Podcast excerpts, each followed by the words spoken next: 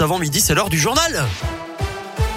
Et l'actu dans l'un et le Maconnais avec Colin Cotte. Salut Colin. Salut Eric, salut à tous et à la une de l'actualité les masques à l'école. C'est bientôt terminé en Saône-et-Loire. À partir de lundi prochain, la liste des 47 départements concernés a été publiée ce matin au journal officiel. Des départements où le taux d'incidence est en dessous des 50 cas pour 100 000 habitants sur la dernière semaine. La Saône-et-Loire est actuellement à 22. Les écoliers de l'Ain, par contre, vont devoir garder le masque encore un petit peu puisque le taux d'incidence dans le département est à 53 cas.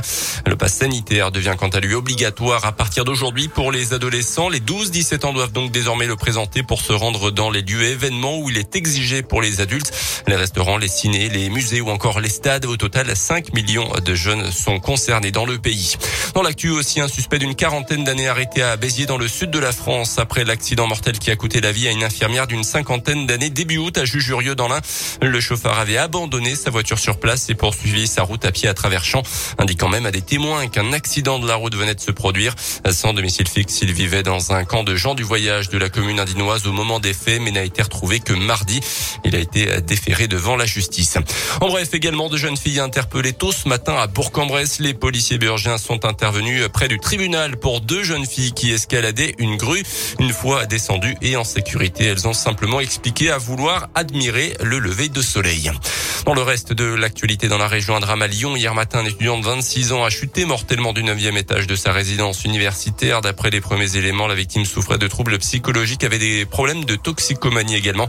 La piste du suicide est donc privilégiée, mais une enquête a quand même été ouverte.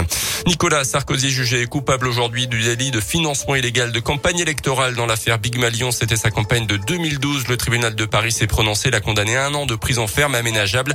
Le tribunal considère qu'il a volontairement omis d'exercer un contrôle sur les dépenses de campagne car il avait conscience du déplacement du plafond.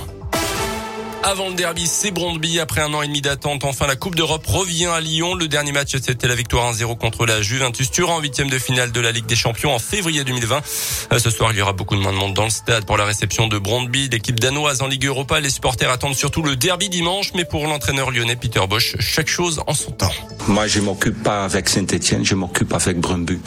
Euh, à mon avis, tu peux que avoir du succès quand tu regardes match par match et pas plus loin. Et en Europe, c'est toujours quelque chose de spécial. Et on a juste commencé, c'est le premier match à, domicile. Et j'espère euh, ça suivra encore beaucoup de matchs aussi à la maison. Ouais, le Brandby, c'est donc ce soir en Ligue Europa à 18h45, le deuxième match de cette phase pour, pour les Lyonnais. Blessé contre Lorient samedi dernier en championnat, Jason Denayer, Jérôme Boateng, les défenseurs et l'attaquant Islam Slimani seront tous les trois absents pour cette rencontre.